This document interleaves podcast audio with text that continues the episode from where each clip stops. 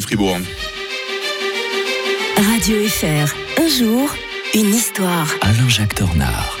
Terminons la semaine comme nous l'avons débuté en compagnie de l'historien de Radio Fribourg. Bonjour Alain-Jacques Tornard. Bonjour Mike. C'est un commentaire que vous nous livrez aujourd'hui, hein, le désastre démographique de l'Afrique subsaharienne. Oui, j'étais frappé euh, il y a quelques semaines, c'était bon, euh, le 28 janvier de, de cette année, il y avait eu un grand reportage dans C'est dans l'air, vous savez, l'émission euh, de euh, la 5 en Mhm. télévision française. Caroline Roux avait fait quelque chose autour de la démographie, la, la bombe humaine. Et puis, euh, elle parlait, mais elle parlait, elle passait un peu rapidement sur les, les problèmes liés à, à l'Afrique, le boom euh, démographique de l'Afrique. Pourquoi? Parce qu'il y a beaucoup d'Af- d'Africains qui viennent en France. Euh, D'ailleurs, et ça me rappelait tout à coup un livre de Serge Mikhailov qui, qui s'appelle Afghanistan, l'Afrique en crise va-t-elle se retrouver dans nos banlieues? Il avait écrit ça déjà en 2015 et il posait une question, c'est que c'était à l'époque où il y avait eu cette fameuse opération Barkhane au Mali, vous savez, avec euh, François Hollande qui avait Ah envoyé des, des soldats qui d'ailleurs ont été renvoyés pas plus tard qu'il y a quelques mois euh, Mhm. de, de ces territoires-là et qui était chercheur, euh, c'est un, un- un très grand chercheur qui, a, qui dénonçait les travers de l'aide française à l'Af- l'Afrique dans ce vibrant euh, essai.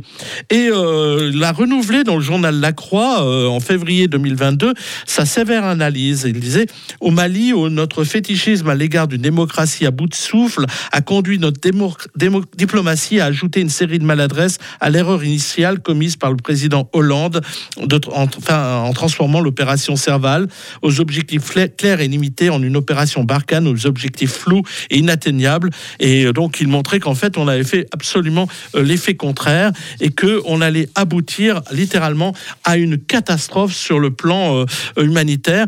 Parce que cette région, toute cette région qui va de l'Atlantique euh, à la mer Rouge euh, risque de sombrer, de, de, de basculer complètement euh, dans des affrontements, parce que l'islam prend une telle ampleur dans ces régions-là, il y a un tel boom démographique que ça ne peut qu'éclater de part et d'autre de ce, de ce schéma. Et on l'a vu au Soudan avec la création du Soudan du Sud, au Mali, ce sont aussi des, des- des grandes épreuves qui, a- qui attendent de ce pays, avec un taux de fécondité de l'ordre de 5 à 6 enfants par femme en moyenne.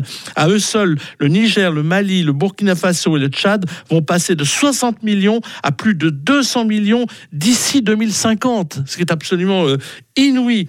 Et donc, dans ces conditions, le développement économique est illusoire, parce que le seul moyen qu'ils auront de s'en sortir, c'est de de faire partir le maximum de, le- de leurs jeunes. Et donc, ça va être. Ça, on, on- on se plaint de nos jours de la crise migratoire, mais ne fait que commencer.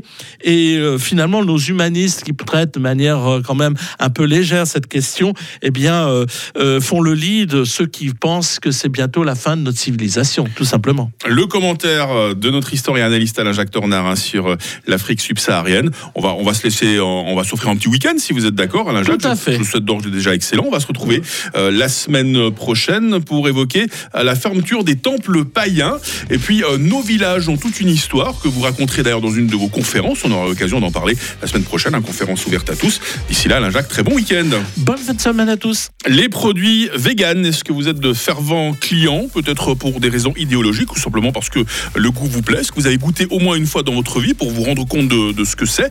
Ça va être notre question du jour, elle arrive très vite.